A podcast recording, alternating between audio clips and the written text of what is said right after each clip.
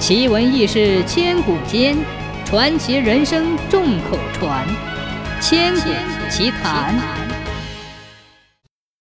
清末明初，北山沟有个姓刘的木匠，心灵手巧，人称刘高手。这一年，刘高手在外挣了很多钱，还没有过小年儿，他就早早的收拾家伙回家了。一路上，他盘算着给老婆买件新衣服。给儿子买双新虎头鞋，再买上只鸡、二十斤面、十斤牛肉，过个肥年。正想着没事儿呢，突然一个蒙脸大汉跳到他面前。这个家伙虎背熊腰，站在那里像座铁塔。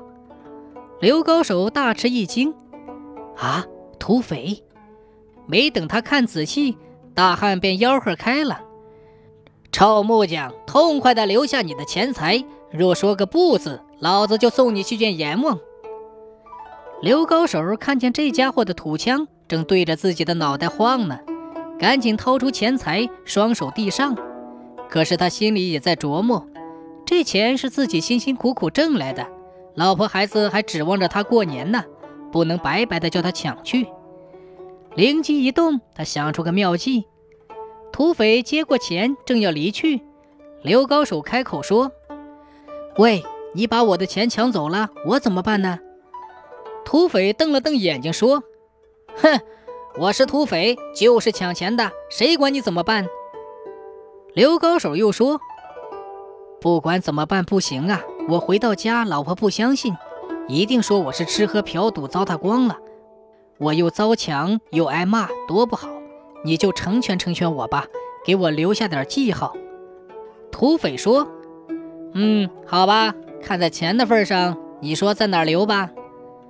刘高手忙摘下帽子说：“先往这里来一枪。”土匪开枪把帽子打了个窟窿。刘高手解开怀，指指左大金说：“再往这里来一枪。”土匪又随手打了一枪。刘高手指了指右大金。土匪不等刘高手开口。又把右大金打了一个枪眼儿，刘高手弯腰打开家伙箱子，把家伙倒在地上，说：“求求你行好行到底，送佛送到西，这儿再打一枪。”土匪扣了一下扳机，没有响。土匪骂道：“你他妈的得寸进尺，没子弹了！”刘高手听土匪这么一说，拎起斧子，照着土匪脑袋就是一下。立刻把土匪打晕了。